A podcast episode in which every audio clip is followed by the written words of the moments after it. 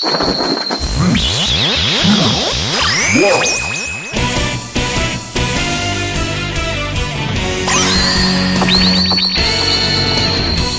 撮放送。流星。シルバー。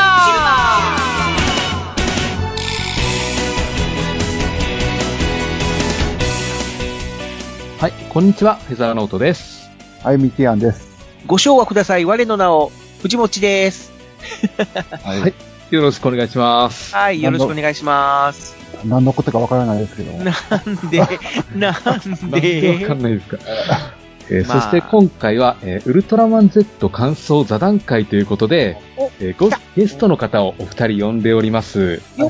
誰かな、えーまずは、えーバッドダディさんです。おーダディさん。バットマン、バットマン、ラジオで検索、レッドファイトどうも、バットダディです。よろしくお願いします。えっとよろしくお願いします。赤いやつが来た。お願いします。はい。えーそしてもう一人、よまよいさんです。おーはい。はじめまして、よもよいと申します。どうぞよろしくお願いいたします。はい、よろしくお願いします。はい。はい、ということで、はいなんと、あの、サバラジオの人気パーソナリティ、よまよさんが来てくれました。やめて。いや、まさか来てくれると思わなかったですよ。もう、誰に声かけても、ふよふよいきますよ、そんな。そうだったんですね。あの、雑誌がありですから、私はそんなにね。ということでね、よまよいさんも今回、ウルトラマン Z にすごくハマったということで、いや、久しぶりにね、楽しませていただきましたね。ちょっとガンプラジオの方でも だいぶ喋ったんですけど、はい今回は流星シルバーの方にお呼びいたしました。はい。はい、ありがとうございます。はい。えところで今回あの、ゲストさんに、あの、これまで、あの、ウルトラマン作品どんなものに親しまれてきたかっていうのをちょっと伺ってみたいんですけれど。いいですね。ええ。バッドダディさんちなみにどんな作品見てました？ほとんどないんですよ。あ、そうなんですか。それこそ、まあ、昔のウルトラマンを子供の頃見たっきりみたいなレベルだったんですけど、あ、ええ。はいはいはい。その子供の頃の作品を？あ、どれだ？いや、初めのウルトラマンをなんか再放送で見て、なんかね、ゲームボーイかなんかのゲームで持ってたんで、ゲゲームボーイ。ゲームボーイ。ゲームボーイ。ゲームボーイのウルトラマンです。ゲームボーイあのとどとどめをね、あの、ちゃんとスペシウム光線のコマンドで出さないと勝てない。おゲームセンターにめちゃくちゃ、そう。ゲームセンターにもあったかな。あの、はいゲームボーイで、あの、スーパーファミコン版も出てたやつだと思うんですけど、ああ、その世代なんだ。そう、それぐらいなんですよ。で、ただ、あの、レッドマンのあの、DVD は、あの、全部揃ってます。な、なぜ？あの、つぼろやプロ特撮ドラマ DVD コレクション。はいはいはいはい。150話ぐらいだったかな。あの、全部入ってます。150は。すごいですね。はいまあまあ、あの、1話が5分ぐらいなんでね。うん。それをそんなに長く150ないから。オープニングの方がなんか長いような気がせんでもない。そうそうそう。あじゃあ、トラマン作品あまり見てなかったとすると、はいどういうきっかけでウルトラマン Z 入ってきたんですか？あの、もともと、まあ、そのちょうど前、前、え、二つか三つぐらい前のあの、ウルトラマン G ドは見てたんですよ。えはい。で、そのウルトラマン G とまた出るっていうことで、Z も見てみようかなと。あら。あの、オープニングがね、あの、遠藤正明さんなんで、はいはいはい。ええそれもまあ、あったかなって感じですね。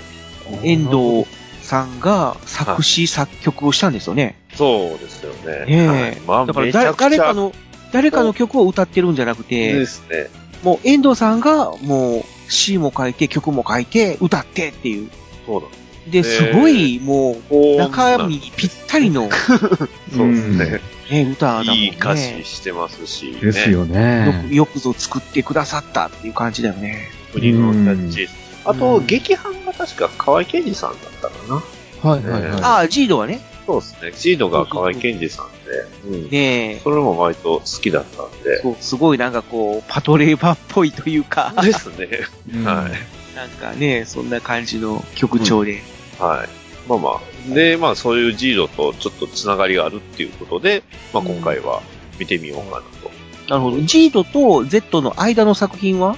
あのー、1話だけ見てダメだった。あーダメってわけじゃないですけど、うんなんかピンとこなかったんですよ。そうなんだんそんなに、あれってちょっと、ちょっと足りないなと思って。そっか。間っていうのはルーブルーブとかタイガとかルーブとタイガがあったんだよね。一応ね、1話は見たんですけど、なんか、しっくりこなかったんで。そっか。見なかったです。残念。た じゃあこうよまよいさんえーよまよいさんの方はどうでしょうか？私はね、もう、何ですか？10代を昭和で育った人間なんですね。というわけで、まず昭和のウルトラマンは全般見てます。えはい。えっ、と、まあ、80までですね。あはいはい。まあ、80はリアルタイムでしか僕見れんかったんで、あの時はもう全部はほとんど見れんかったですね。ちょっとはかなり歯抜けで見てました。あまあ、僕とほぼ同じ年代なので、ウルトラマン80やってた頃ってもう中学生ぐらいになってましたもんね。ちょうど小6やったと思います、僕は。あ、そうかそうかそうか。うん、小6から、まあ中学生にかけてぐらいでしたっけ？うなんです。ポートピア81がちょうど中1やったんですよ。そうそうそうそうそうそう。ですね。うん。まあ、ポートピア81っていうのは、あの、神戸の方で行われた、万国博覧会みたいなやつなんですけどもね。うん。五代、五代フォ国トピアって。そうそうそう、ポートピアって。いやー、わからないい。え、わからへん。わかんないです。あ、そうなんだ。それは神戸住んでないとわかんないですよね。あ、あれ、それ。そうなんだ。こう神戸だけが盛り上がってたのかな。まあ、えっと古いでしょ。そもそもこれは、小学生以下やったらこれわからんですよ。あフォトピアって名前だけはね、あのあ。でも、ポートピア連続殺人事件。うん。まあまあまあまあまあ。そうそうそう。殺人事件で有名だったんで、その名前だけは聞いてたんですけど。あと、その年代はちょうどあれやね、ガンプラブームが真っ最中やった頃。ほういわゆる一年、あ一年戦、いわゆる一年戦争経験者やまあ、そうそうそうそう。ガンプラ買えんかって泣いたっていう世代ですよ。あー、懐かしいな。抱き合わせとかってことそうそうそう。ある意味今もね、あの、欲しいのが買えなくて泣くっていうのはたまにありますけど。いやあのあの、せあの戦時中のこと考えたら、もうそれは天と地の差です。ねえ、あの時はすごかったね。もう、あれはもうね、ポケモンとかも鬼滅の刃もびっくりみたいな。いやもう、お呼びじゃないですよね。えそれはまあ、昔話10万は飛ぶわけとして。あとはパワー、あとはパワードとグレート見たかな、というところで、ね。おえー、あの辺も見たんだ。ね。まあ、そんなメンバーがはい。今回ウルトラマン Z 座談会で集結するという、うんはいどんな展開が待ち受けているのやら。まあ、みんな喋ってください。僕は一切喋れん、喋れない。もうし、もう収集つかないですよ。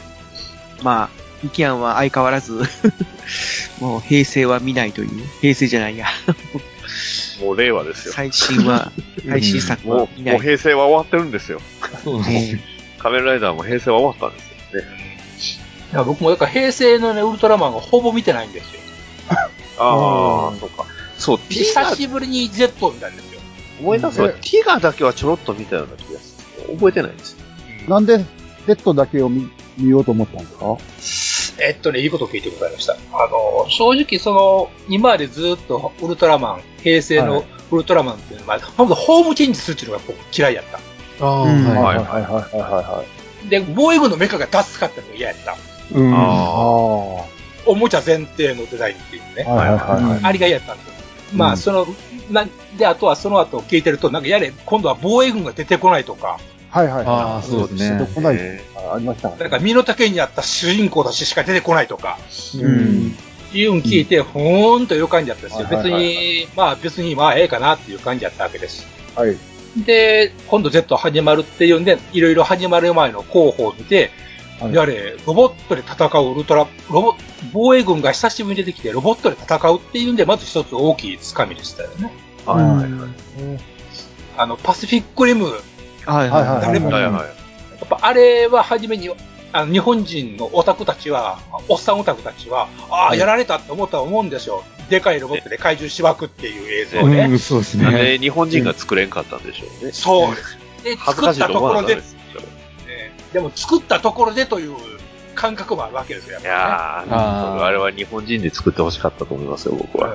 恥ずかしくないんであれば。うんでも、シン、いや、シンゴジラのレベルまでいきゃね、特撮的に。はいええんですけど、ロボットの怪獣、ロボットででかいのを動かして戦うっていうのはちょっと日本の、なんすか、お金と技術ではちょっと追っつかんのじゃないかという、ちょっと懸念を感じてしまうんですよ。ガンヘッドになっちゃうんですか？ガンヘッドね。腰腰回りしますよね。で、ちょっとなんか。もうね、ちょっとあれでは悲しいですからね。そうだね。でまあ、今回それでもまあ、そういう風な、セブン川が出るっていうじゃないですか。うんはいはいはい。それで、そこまで言われたらちょっと、見てみましょうかっていうことで 見始めた。はいはい。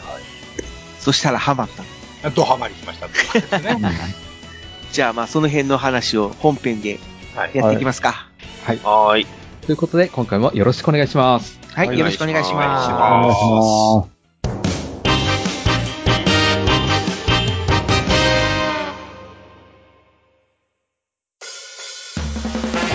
特撮放送流星シルバーでは地球人の皆様からのメールを募集しています。ツイッターからは「ハッシュタグ流星シルバー」流星は漢字シルバーはカタカナ。または、シーターブログのメールフォームからどしどしお送りください。番組の感想や話してほしいテーマ、取り上げてほしい作品など、思いついたことがありましたら、何でも送ってみてください。よろしく。ゆき流星シルバはい、えーそうしましたら、ここから本編に入っていこうと思うんですけれど、よっ。はい。えーとりあえず、ウルトラマン Z の概要なんかは説明しないでいきますね。まあ、そうです概要は、説明はもう見てる前提ということで、そうですね、あの、日本人全員見てると思うんで、おっしゃる通りです。そこまで。まあ、もそうれネタバレ全開でいきますんで、あの、まあリスナーさんもし、万が一見てないという方でこれから見る予定の人は、まあ一回見てからこれ聞いていただいた方がいいかと思います。そうですね。うん。じゃあ僕は、じゃあフレームアウト。いやいやいや。いやわかんないですよ。聞いてたら見たくなるかもしれないです。それはまだわからない。ああ、そうですね。じゃで、まあ、いきなり、あの、最終回付近の展開からちょっと感想を話していこうと思うんですけれど、はい。まあ、最終回付近、あの、ストレージ解散あたりからラストまでの話ですね。はいはい。うん。あの辺の流れがやっぱり熱かったと思うんですけれど、どうですか皆さん、どう思いました？やってほしい最終回への流れを、綺麗にその、なんですかね、その、期待を裏切らずに全部やってくれるっていうことをやってくれたかなって。あ、うん、な感じです確かに。うん。ここ割りは残しがないっていうね。そうですねですね基本的に張った伏線も全部回収しましたし、うん。あの、何も謎を残さずに、しっかりと終わってくれたのが、すごい良かったと思います。そうですね。あの、ウルトロイドゼロが最初出てきた時に、こうなるんだろうなっていう予想はしてましたよね。はいはいはい。あと、あの、セセブンガーが、あの、途中で、えー、まあ、後半に、博物館行きになったじゃないですか。なりました。方法放行き。品扱いになっちゃう。はい。そこからも欲しい流れありましたもんね。ですよね。そううん誰だと思ったらセブンがっていう、ね。そうそう。そうそうそう。ピンチって時にね、うん出てきて。あれはかっこよかったですね。あれは良かったよかったですね。これあの、あウルトラマン Z が始まる、まあ冒頭あたりで僕もちょっと喋ったと思うんですけども、今回のあのウルトラマン Z って、あの、最終回から逆算して話を組み立てていったらしいんですよ。ああ、はいはいなるほはい。だから、まあ、こういう、あの、最終回ができたらいいよねっていうところから、じゃあこの最終回に向けて、どういう話の展開にしていくかっていう、要は最終回ありきで、逆算の形で作っていったっていうことだから、うん。うん、だからもう本当にこう流れるような展開で最終回まで行って、綺麗に収まるという。うん。うん、まあ途中でね、そういうテこ入れとかそういうのもな、ない。路線変更とかね。路線変更とかもないなかったんでしょうね。うん。やっぱりそれは、セブンガーのソフビいっぱい売れたからちゃいます？ああ、確かに、売れましたね。だって、あの、ウルトラマンジーロがこう、ず途中でずっと出てくるような、その、まあ、オープニングもそうでしたけど、それが結構あっちのあの、ね、ストレージメインになってたから、うん。ああ、だから最初の多分流れで、やっぱこの路線でいけるんやなと思ったんちゃうかなとは思うんですけどね。あの、うん一つ聞いていい？はいはいはい。と、えーストレージって何？おーっと。そこから、あ、か、家督隊のあの、今のやつです。ああ、ははいあ、はあ、まあはだから防衛チームはい。はいね、これでいきますね。の名前。まあ。うん。だからマットとかザットみたいな。うん記憶容量とは一切関係ありません。ですね。はい。ありました。で、あとなんか最終回付近気になったこと、まあいっぱいあると思いやーやっぱりタコさんがかっこよかったですう。ねね。え。タコさん、よかったですね。最後ちゃんとドリルついてましたやん。うんあのタコさん、タコさんって誰ですか？タコさんじゃないよ。ババタコさんタコさん。タコさんです。タコ八郎ばバのタコ。コバコ。あ、バコ、ええバコさん。そうそうあだ名なんですよ。うん。あーあ、そうですか。あの、フルネームが、あ稲葉小次郎っていうんだよね。ーあーうん。で、稲葉小次郎のバーとコだけ取って、バコさんって呼ばれてるっていうあー設定バ。コさん、バコさん。あの、整備班のリーダーの人ですね。うん。パトレイバーでいう、坂だから木さん、ですね。いや、さ、いや、パトレーバーも分からへん。わからんのか。そうか。じゃあ、しょうがないなじゃ。あしょうがないです。ウルトラマンではい聞いてはる方はわかると思うんで、大丈夫です。ウルトラマンで例えるのは難しいな整備班ってなかったですよね。いや、はいはいテープはああったん違う。うん。まあ、その、整備班でメインになった話っていうのがあればでしょうけど、あんまり、うん帰ってきたウルトラマンとかも出てきたけど、まあまあまあ、一回きりぐらいかな。そうそうそうそう。回はずーっと出ずっぱりでしたね。うんメイン回もありましたしね。そうですね。うん。マグロ、ご賞味ください。あれ元ネタあるんですか？なんか。なんか昔コマーシャルやってたとか、こんなことないですよね。あー、はし、橋爪さんがですか？そう。橋爪さん、スペースゴジラの人ですよね、確か。そうそうそう。ん。そうそうそうそう。ね。あのー、ボゲラのとボゲラ、そうそう。だからドリル持ってた時は、おっって 一応ウルトラマンメビウスで、ウィンダムが出てきて、その時に確か腕にくっつけたような気がする。その時のウィンダムはどんなウィンダムなんですか？だから、ちょっとファイヤーウィンダムっていうぐらいだから、ちょっとこう、火の要素が入るっていう。いや、立場的に。あ、えーとね、えー、あのー昔のデータをもとに、まあ人類が作った、えー、あれは何になるのかな？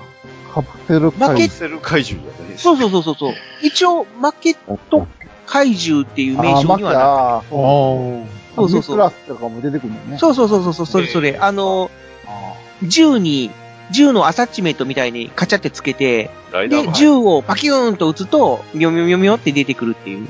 うん。あ、じゃあ、怪獣を刺激するのは Z が初めてではないですね。。そうそうそうそうう。それは全然、かつてやってたカプ。セル怪獣ありましたもん。ううんん。だから、あの、メビウスはちょっと見てほしいウルトラマンの一つではあるんですよ。うん。うん、結構、ウルトラマン Z で、おー、初めて、こんなウルトラマン見たの初めて、とかって言う人もいるんですけども、うん。過去の、そうそう、過去の、例えば、あの、平成ウルトラマンとか見てたら、あ結構やってますよっていう、うん のもあるので、はいはい。で、まあちょっとまあ、遡る形でもいいんで、うん。まあちょっと順番にね、まあ見ていってくれたら、まあもちろんその映像的には、だんだんしょぼくはなるとは思うんだけどいや、いやうん。その辺はね、過去のもの、過去のものは過去のいいところがある。過去の部分は過去の部分として。うん当時の限界がありますからね。そうそうそうそう。ねできればティガをね、見たいなと思います。ああ、ティガね。うん今、その Z が終わって、クロニクルっていう形でやってますね。やってるしねです。ね。えうんえ。ちょうどいい振り返りです。ただ、ちょっとあの役者さんが。マドカ大悟が出てこないっていうのが、うわー、やっぱりちょっとその辺はやっぱりジャニーズが引っかかってくるのまだか。まだ無理なんですね。そうか、そういうあこと、か。それで出てこなかったんですかあれは。大悟そうそうそうそう。うん YouTube かなんかのジャニーズの規定があるんですよね。うんあーなるほどかかだから、テレビシリーズだけだったら OK なのかもしれないんだけども、え YouTube でも配信してるから、そうですね。じゃあダメっていう。ああ、なるほど。だから稲葉、い稲葉さんじゃないや、えっ、と、窓か大悟が出てくるシーンは全カットみたいな。まあ、な長野さんがジャニーズ辞めたら、まあワンチャンみたいな。まあだって新しい地図もそうですし、中井さんもね、あの、YouTube に普通に出てるんで、まあね。その辺ちゃうかなと。えじゃあ今、今のクロニクルはテレビで、テレビではやってるんですか？やってないんですか？テレビでもやってます。同じ時間帯でやってるんちゃいますそうそうそうそう。だから、ずっと YouTube で見てたんで、今の平成じゃないや、あの、ニュージェネレーションシリーズっていうのは、うん。まあ前にもちょっとお話ししましたけども、本編やって、総集編やって、で、まあ、また半年、あの、本編やって、半年総集編やってっていう、交互でやってる感じなんだよね。うんい。や、でもその交互の、まあ25話ですかね。まあうん基本的に25話で、ここまで綺麗に話まとめて面白かったのは、うんこれウルトラマンだけじゃなくて仮面ライダーもこっちの方がいいんちゃうかって一瞬思ったんですけど、どうなんでしょうね、その辺は。まあ、その辺は、うまあ、伝統腕、腕、的なものがあるからね腕の、腕の見せ所なんでしょうね、多分。すごうんく。技術やと一年思いますわ。1年間と半年のシリーズでやっぱりその辺ちゃうんですよね、いろいろね。やうんでしょうけうどね。ん。ですね。今のね、令和になっての仮面ライダーが僕的には結構いまいちなんで、なかなか。まあ、その辺はね、その、やっぱ大人の目線と子供の目線っていうのが、やっぱりあるから、その子はもう見なくなってしまいました。仮面ライダー途中で。うん。まあまあまあまあ、とりあえず今回はその話は置いといて、他。他になんかあります？そうですね、あの、ヘビクラさんが、あうんの、正体分かったところで、うんで、ストレンジの皆さん、結構それをあっさり受け入れるのがすごいなって思ったんですよね。あストレージはそうね、うん。うん、だから多分もう今までのそういう信頼関係っていうのがあるから、うんですね。やっぱりね、あの、見た目が全てじゃないんだ。そうそうそう。隊長が宇宙人であっても隊長は隊長なんだっていうのは良かったうですね。ん。うん。まあ、ただ、春樹だけは、ちょっとね、最初に初めて、あの、正体明かした時に、なんでだーみたいな、うん、なりましたね何が。したいんだーみたいな感じで、うんちょっと感情的にはなってましたけどもね。まあ、もともとね、何回か、あの、その姿をした怪人に襲われたり、うん。ね、助けられたり、ね、あの、でかくなって暴れら暴れられたりとかしましたもんね。その、うん。ちの。いいとこ悪いとこ見てますもんね。ですよね。確かに。だから、最初はね、こう、敵か味方かみたいな、ちょっとこう、どう言うたらいいんだろう。その、えっ、と、ミスリード的なうん。そうです展ね。まあ、開もあったんで、ね、ツイッターとか見てると、ね、あの、ただ同じ役者さんが今回別の役で出てきてるだけなのかなっていう意見もありましたよね、確か。うん。まあ、そういうのが、日本の場合はよくありますもんね。うん。同じ役者だけども、あの、過去の、そういう、昔やった役とは、まあ、全然別の役みたいなね。ありましうん毒モムシ、毒モムシ三太夫とかね。ああ、そうですね。た。はい。かなと思ったら、そもそも本人だったっていううのが、ん。あいや、これ見て、まあ、次ちょっとウルトラマンオーブ気になるなと思いましたよ。やっぱり。ああ、そうですね。もし今回、ウルトラマン Z で、その、ヘビクラ隊長にハマった人は、ぜひオーブでしょうね。ね、オーブを見てほしいですね。オーブの時のジャグラス・ジャグラーは結構やんちゃやったもんね。ああなるほど。うんヒロインの女の子をね、こう騙して、こう利用しようとしたりとかして、はいはい。結構クズやったうん。ところも見せてるんで。なんか、ウィキペディア見たそられがっていう。なんか20代、30代、40代っていう書いてますよね。うん。ああ、はいはいはい。作品ごとに年代が上がっていってるみたいな感じで描いてるみたいな。大人になっていってる。うんだからまあ、そういう昔の作品を知ってたらより楽しめるっていう部分もあるし、まあ別に、まあね、今回のウルトラマン Z なんか、過去の作品全然知らなくても、例えば、よまよいさんなんかもそうだけども、それでも楽しめたっていう。まあ、調べたり聞いたりしましたけどね。うん。はいはい。だから、ここで疑問に感じたんだったら、ちょっとこう、過去の作品も見てみようかなっていう、今なら、あの、ね、くらいだかな見るら、方法はいっぱいあります。ね、うん。おかげさんでマックスも見れますもんね。ああ、そうですね。YouTube で。そうですね。まあまあ。今回皆さんはテレビで見られたんですかその、このウルトラマン Z に関しては。まあ、基本的にはテレビ。うん、テレビで見ましたね。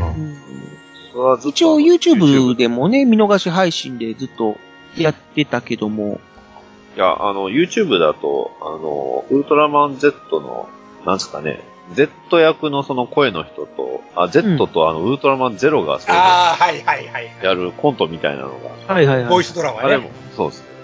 うんボイスドラマ、あれも結構面白かったです。うん、あれおもろかったですよね。あれが楽しめたんであればよかった。あれは非常に楽しかった。ですねじゃあ、あそう、あれ見たら次はゼロをね、お追わないとってね。うん。ゼゼロが結構たくさんいろいろあるなって。タイトル忘れましたけど、映画版のウルトラマンで、あの、やれジャン、ジャンボーグだとか、やれはいゴモラ、あーはいはいはい。あの辺も見ました。おー。あれも確かに楽しかった。結構無茶してましたけどね。よその宇宙に行くっていうのをね、視覚化した映像作品はこれが世界初じゃないかと思いながらやりましたけど。まあ、マルチバース設定ね。ええ自分の宇宙からよその宇宙に出ていくなんて、そんなあことを視覚化したのが多分これが初めてじゃないのとか思いながらやりましたうん。結構 F、SF の、なんかこう、基準というか、準拠に則っってる設定らしいですからね。ああいう、こまあ、う、いろんな宇宙が、こう、なんかシャボン玉みたいにまあ、多多元宇宙並列してるっていうはね。確かによく聞く話ではありますね。いかようにもでき、それ語り出すと多分時間なくなるんで、うん僕はそうですね黙っときますけど。うん。まあ、そんな感じで、他になんかこう、最終回で、ああ。ビビッとき、たようなところってあります？24か5ぐらいで、あの、次変身したら戻れなくなるっていう話。あ、はいはうんだそこが結局最終話のあの、旅立ちにつながるっていうのを、その、はっきりと言葉にせずに、映像やその、セリフで教えてくれるのは、ああ、いいなと思います。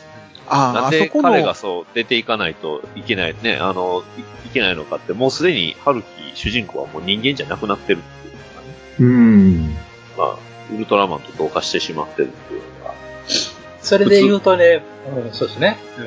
まあまあ、過去シリーズにもあった終わり方ではあるかもしれないですけど、帰ってきて。ですね。ただ、なんかね、こう、今までは、そうやって、もう、こう、地球とさよならみたいな形で M78 星雲に帰っていくっていう展開だったけども、なんか Z さんに関しては、あれなんだよね、なんかこう、盆と正月には帰ってきますみたいな、結構軽いノリで、はいうん。ね、あの、旅立っていったんで、まあねあれ見て明るくてよかったな。ですね。まあ、映画もしやっても、またいつでも出れるっていうのは。うん。まあ、まあ、ゼロなんかしょっちゅう来てますけどね。そうですね。そうですね。うん。あの、なんか、よ、よこさん、よこ先輩と結婚せえへんねや、とかって思って。あーそれ、ああ、そこ、うんだから、はい。あそこで置いていくねんなと思ったんですうね。ん。そうですね。あの、春樹と陽子の腕相撲のシーンもなかなかね、良かったですね。今までね、ち、あの、ちらほら何回かあったシーンではあるんですけど、うん。実はそれ全部癖になってたっていうのがすごい良かったです。スローモーションで振り返るシーンがね、ああ、ねなんかだったなっていう。伏線といえば、あれだよね、あの、ヘビクラ隊長が、その、去っていくとき、はいはい。じゃあなって去っていくときに、あのー、盆栽をああ、持ってきました持ね。って去っていくっていうのがさ、もう第1話から、ヘビクラ隊長の趣味が盆栽いじりっていう、え描いてたでしょ？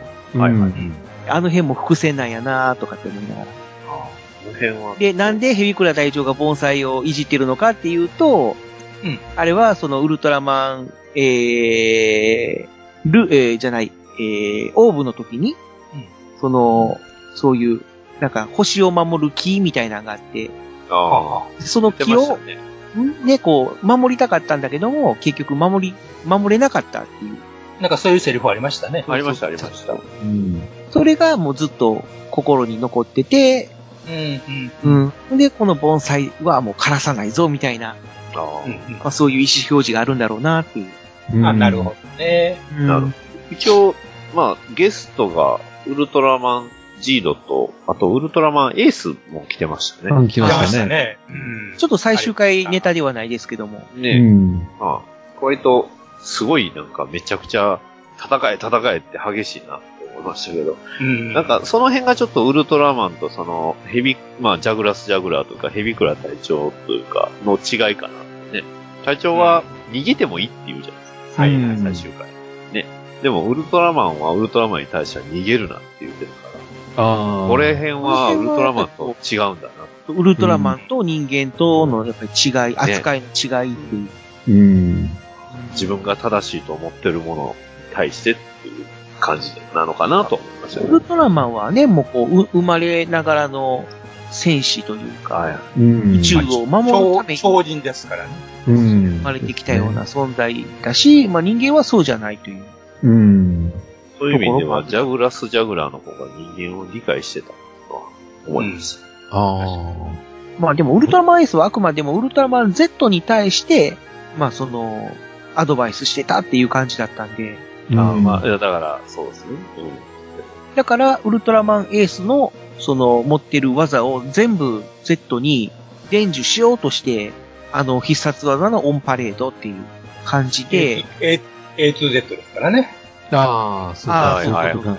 あれはその名前の由来のね、いいエピソードだったなしたね。だからね、もうウルトラマンエースが Z の名付け親っていう。知ってましたね。まあこうんまあ、今回はちゃんとあの戦って倒すっていうところがいいんですよね。変にこう、やれ話し合いでとか、やれなんとか怪獣しようとかそういうんじゃなくって、ちゃんと割りやったらズバンと倒すっていうところは良かったですね。変なそれもあるし、で、やっぱりその、対してる怪獣が、その、まあ、いわゆるヤプールの怨念？鳥獣でした。で、まあ言ったら鳥獣バラバっていううん。うん。こともあるからっていうのもあるんだろうね。まあ普通の、普通の生き物とは違う、そうそうそうそうそう。バーチカルギロチンが見れてよかったです。いい、っすね、あれ。やっぱ、あ のやっぱりエースは真っ二つにしてね、そうですね。こそですからねまあかっこいいです。バーチカルギロチン。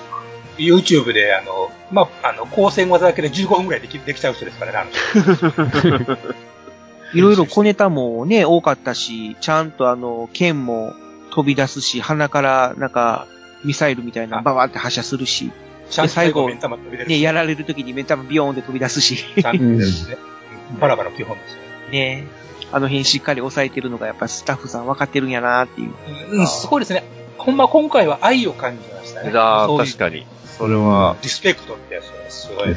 なおかつその上を行こうっていうところが素晴らしかった。あの、最終回じゃないけど、あの、ペギラが、あの、糸引いて、あの、水を引いて飛ぶところなんかもうすごいゾクゾクしましたね、あれは。あああ。あの、超高速で飛ぶんで、あの、翼端から糸、あの、雲の筋を引くんですね。あ、はいはいはい。うん、そんなペギラが見れるなんてっていうね。ジェット機のね、こう、そう。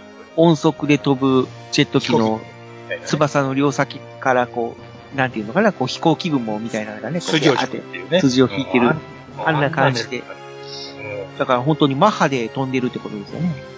の速さのね、表現するにしても、わざわざそうやって視覚的に見せるっていうかね。うんそ。の今回、あの、セリフに頼れずに、そういうふうに視覚的効果でやるとか、演技でバッチリ見せるっていうところがすごいもう良かったですよ。で安く、安っぽくなかった、そこのところが。そうですね。まあ、これまた最終回に戻っちゃうんですけど、あの、カブラギ深夜が最後出てきたじゃないですか。はいはいはい。いました。あれ見て、あの、まあ、要はその、セレブドに規制されても元気になれるんやなっていうのが、はいはい。うんあの、まあ、そのシーンだけで見せるって分からせるっていうのがすごい、うんね、後でこう復活して、こう、どうのこうのっていうのではなく、その、セリフでね。そう、登場したセリフと演技で見せてくれるっていうのがすごい良かったですうん。ね。あまあ、セレブロはあの、ジャグラスに殺されるよりもひどい目に遭うっていうのがなかなか、あ。解剖がね。そう、人間って怖いなって思います。ああ。あ、それで言うと、あの、最終回付近で、えっと、春樹とバコさんが二人で車の中ってて、そこね。あれは良かったですね。よかったあそこで、ちゃんと語らないでパコさんが全部理解するっていうのがすごく良かったんですよね。行けっていうところね。いけそうそうそう。で、車から出て走ってく春樹の背中をパコさんが見もしないんですよね。たうんうんあそこがかっこよかったなって思って。よかったですね、あの演出は。うーん。まあ、見てはいないけども、すごくなんかこう、あのー複雑な顔、表情はしてましたね。そうなんですよね。あれはなんだろう、こう、親心というか、なんというか。すべて飲み込んでいくってういうね。うーん。それに並ぶんがブルトンだと思うんですよ。おーあの、親子、親子で会うじゃないですか。ああ、ははいいはいはい。はいはい。あれで握手するじゃないですか。うん。ほうほう。それで、何も言わん、何も言わずに、うん。あの、親子ってわかるじゃないですか、あれ。あああ。あの、お父さんの演技ね。うん。君はって言いそう、言う、言いかけるんだけど、あの、春樹のお父さんあね。の、過去に飛ぶシーンですね。うんそうですね。はい。はい。ブル、ブリリン、ブンとねこの。回は良かったですね。うんあの話はすごい良かった。すごいうんコミカルかつグッとくるっていうすごいエピソードですかね、あれは。ね。で、ちゃんと回想でね、あの、キャッチボールしてるシーンがちゃんとね、その前にありますもんねああ、りました。おいてからの、あの時そう、お父さんがなんか帰ってくるの遅かったのはっていうのを、うん、ちゃんとそれちゃんとやってるところすごいですね。良かったうです。ん。うねん。演技がともかくきっちりしてるっていうの、いうところが、やっぱし三本柱バッチリ取ったんかなっていうことを本当思います。あとはまあ、全体のシーンではあるんですけど、その戦闘中のミニチュアというか、ね、うん。結構カメラがいろんなところにあったのと、あと演出として、ね、一つだけ、あれ、何話でしたっけ？えっ、と、ずっとそのカメラで撮ってるような演出の回もありました。そうですね。ああのーはいはいはい。10話ぐらいだったかな。あの、レッドキングとか、はいあの辺が、面白いことするのがあってね。あと、戦ってる足元から見上げるようなシーンがずっと。うん。そうですねおあありましたね。なんか、こう、足元民間人がちょろちょろしてるシーンとかもあったんだけど、あの人って、なんか監督さんらしいですね。へ そうそう。なんか監督が、そういう、ちょっと、こう、カメオって言いますか、ー。はこう、ちょい役で、あ、なんだあれは、うわ、怪獣が、うわ、来た、うわーみたいな 演技をしてたっていう。あの、ちょっとし屋とかの前とか走る。車屋の前とかわちゃわちゃするやつですね。ねあの、いちいちなんですが、倒れるときに自転車とか車とかがそうなんか、ですお反応するっていうシリーズじゃないですか、あれは。はいうん。はいそうですはいはいね。ね、あの、あーまあか川、川がね、こう、ちょっとこう、水がこう溢れたりとかもありましたもんね。うん自転車流されたり。チリンチリンチリンってあるとかね。そうそう防犯ブザーが鳴るとブザーかね。になるとか。そうそうそうあ大大好きですね、ああいうの大好き。あの、ガミラの樋口イズも、樋口イズも一番継承してるなと。あはいはいはい。はい。そういうね、もうミニチュアにもこだがこあのこだわりがあるっていうのが、このウルトラシリーズのいいところで。で、なおかつ CG との違和感がすごくなかったんだ、今回。うん。あれがもうやっぱ技術ってすごいですね。技術すごいんやな、上がってるんやなっていう。マックスとか見てると、ああ、CG ってわかりますからね。まあまあまその辺も考えると、ね、すごいなと。あ。あれですか、皆さんはあの、デラックスキングジョーストレージカスタムを皆さん買ったんですか？かよいさん それはちょっとよまよいさんがえ買ったらしい。セブンガンも予約してます。はい。おいや、今回はね、メカがね、やっぱり、うん。売れる売れる。なんかあれですよね、プリキュア抜いたらしいですね。あ、そうですかす。げえ、セブンがすげえ。ハイグレードキングジョーカスタム出してくれよ。ねえ。あの、セブン？キングジョーカ出してくれよ。そうですね。セブンガーのあのプラモってあの、劇中、それっぽい箱はありましたよね。あ、なんか、春樹が作ってるっていうのがあったんですよね。あれ売ってくれへんのかな あのパッ、あのパッケージで出すよってやつ。そうですね、あのパッケージでね。で、出るとしたら、あの、プレミアムじゃないですかね。いや、まあまあプレミアムでいいと思いますよ。逆に店頭だと、ううんわからん。店頭だとすぐね、売れちゃうから。それは受注生産の方がいいでしょ。ソフビ以外、ソフビ、ソフビ以外は全部プレミアムバンダイですからね、キングジョー、じゃない、セブンガーは。ああね。ソフビもほとんどないでしょう、ももう、もう、やっと買いましたからねう。。おー、うん素晴らしい。よえかったじゃないですか。ー本当に。でも、ね、キングジョーはあれでしょ、あの、各形態ごとに2、3個あっても困らないですね、これは。そうですね。まあ携帯か。タンクモードと、セパレートでね。うん。ね、バラして。キンまあね、キングジョーいくらあっても困りませんからね。回りませんね、いくら。え多分子供より大人が買ってくんですよね。あ、ーまあ、うんそうでしょうね。だと思いますよ。まあでもそう実際、ね、やっぱお金出すのは、あの、子供用にしろ、大人用にしろ、やっぱり大人ですから、大人の購買意欲をそそるっていうのは、やっぱり重要なファクターかなっていう気はしますよね。子供が頼まんでも、お父さんがこれ買ったるわって。そうそうそうそうそう。あと個人的には、あの、ストレージが、あの、想像以上に特殊2回やったっていうのが、そうですあかなりあ。個人的にはうれ嬉しいところかなっていう。そんな雰囲気ありましたね。ねねもう、なんていうのか、あの、基地が、うん。そういう、あの、プレハブ小屋っぽい感じで、で、ちゃんと2階建てになってて、こう、2階からね、こう、窓そうです1階の窓から下を覗くっていうシーンもちゃんと描いてたりとかしてて、うん。キングジョーにああいうの垂れま、垂れ松下げるとこ、あの、垂れ幕下げるとこ大好きですね。はあ甲子園優勝みたいな感じのね、あの。あ。うん。かすごなんか映像的にもすごく見応えがあったなっていう。うん。うんそうい。そうそう確かに。あの、これからストレージを取り返しに行くぞっていう、あの団結力も良かったんですよね。ねえ、よかったですよ。でもちょっと水を、水を差すようなこと言いますけどね。はいあの、最終話ってまあ前編後編にいう感じやったでしょ？はいはいで、前編でね、もうほぼ言うべきことは語られてると思ったんですよね、僕。あああ。後半はもうそれの答え合わせだけやと。あ。はいはいはい。うん。もうこうなるでしょっていうなる通りじゃないですか、ほぼ。ああ、そうか。でも、なんですか、あの、基本フォームというか、その、一番強い姿ではない状態でその勝つっていうのが、うんうん。ああ、なかなか、ああ、そうするんだなとうん思いましたね。ね、そこは確かにありましたね。うん。ね、あの、今までね、あの、メダルで、要はその、ね、フォームチェンジというか、強くなって戦ってたのが、最後だけは、ね、全くその力のない基本というか、どっちかというと力の一番弱かったやつで倒してるっていうのがそう良かったでですす。ね。あとは、こう、最後の変身の時に、うん。こう、ごご賞はください。我の名をウルトラマン Z って言った時に、全員で言うっていう。ああ、もうんう、あれですね、欲しいやつそのまんま、これはもうね、うん。押さえとかないかんですね、確かうに。ん。発注書そのままって感じですね。そうですね発。注したものがそのままちゃんと来てくれる。うん。あと、変身するときにね、こう、あのー、Z ライザーにメダルを入れていくんですけども、で、ね、入れた後に、こうガチャガチャってやるときに、あのー、ね、ゼロ先輩、えー、じゃあ、ゼロ師匠、ああ、ジード先輩、そうですね。ヨーコ先輩 うんベリアルじゃないんだ。ベリアルだけずっとでも呼び捨てでしたね。ベリアル。呼び捨てっていう。でしたね。うん。でも、話できるあの、剣のベリアルクだけはちゃんとベリアルクさん、さうん。さん付けなん。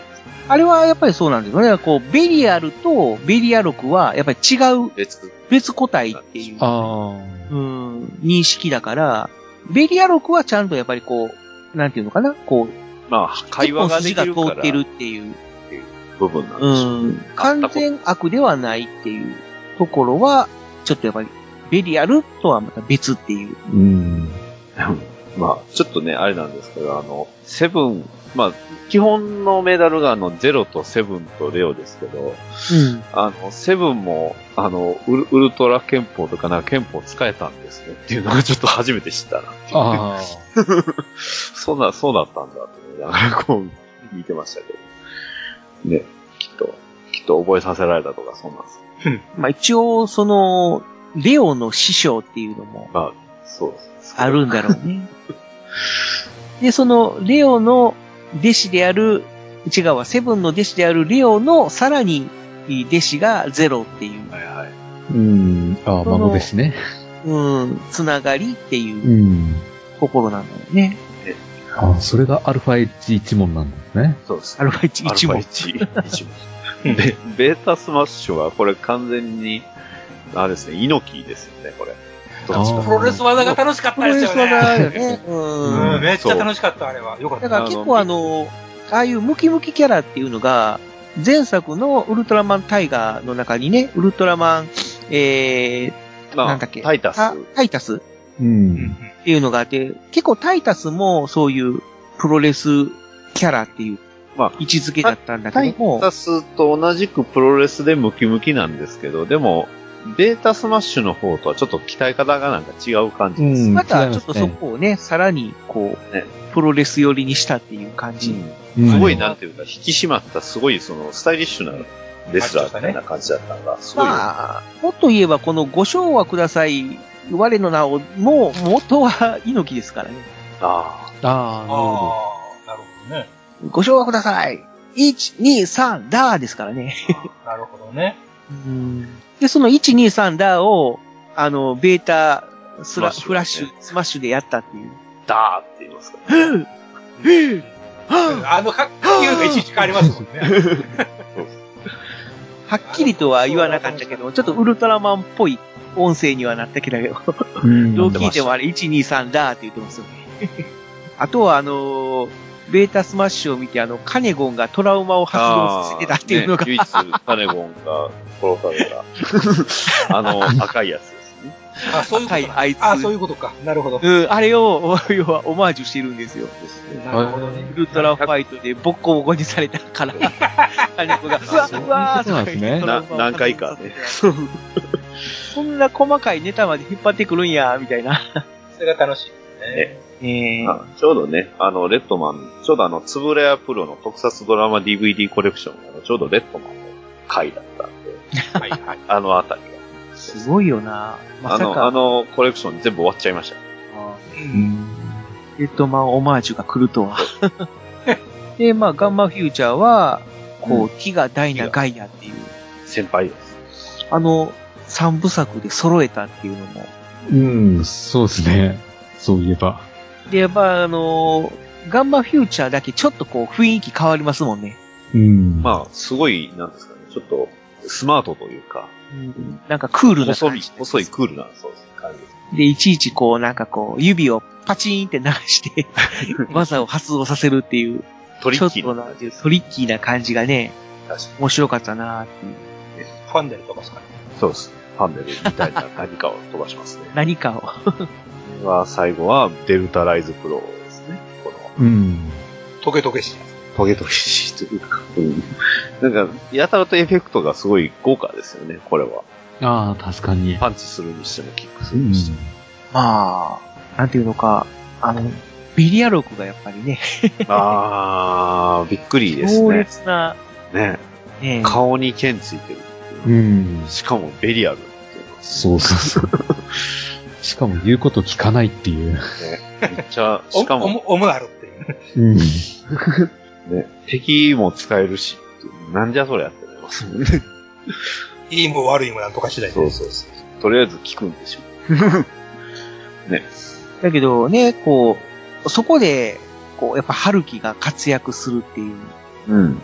最初ね、これがね、春樹がいなくて、Z さんとベリアルクだけやったら絶対うまいこと言ってないっていう。ああ、確かに。そこに、こう、春樹が割って入ってきて、ダメじゃないですか、Z さんみたいな形で、うん。言ってましたね。ねえ、こう、ちゃんと敬意を示さないと、みたいな。うん。このベリアロックはおもちゃ欲しくなりますね。なんかうまいことね、ね最初なんじゃこりゃ、みたいな感じだったけども。ねいや、でも誰見てると得み、たいなところがあったけどそう。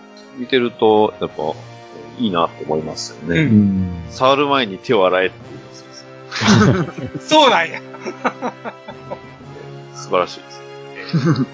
今のは歯を下に向ける独特の構えするんですよね、ベリアロックって。はいはい。確かに。まあ、顔が上に来なきゃいけないんで、そうなるんでしょうけど。うん。ザトウイチの仕方みたいなね。そうですね。ああですね。ザトイチ。確かに。そうそうなるともうねなんかこ、やり、槍みたいなの、Z ランスアローってすごいなんかちょっと薄くなるんですよね、印象が。あ喋らなくてそうですね。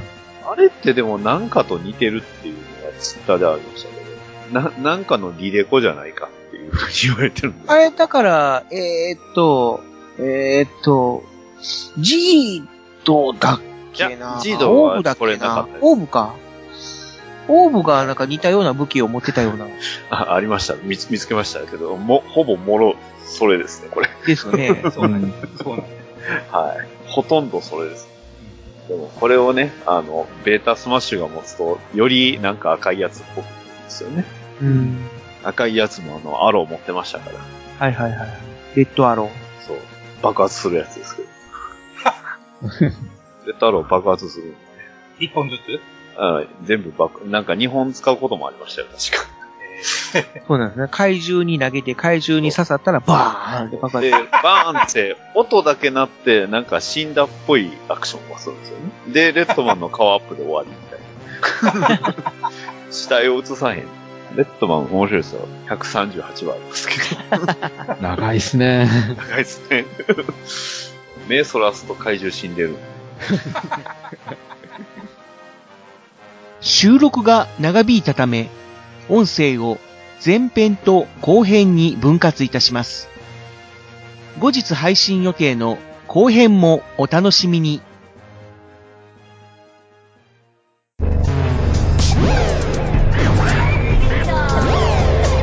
新しい生活に。ネットラジオ。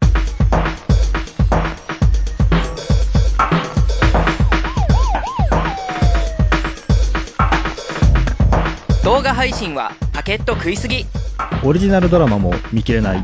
ゲームは集中しすぎちゃう。もう少しのんびりな接し方ないかなそんなあなたにネットラジオをどうぞ。聞きたいときに聞きたいだけ。きっとあなたのお気に入りが見つかる新しい生活様式に完全対応。桜川マキシムジャスト。ビッグバットボス黒原遥人千葉文化放送、ひろしと。ネオチラジオ。オスパフとマグビーがお伝えしました。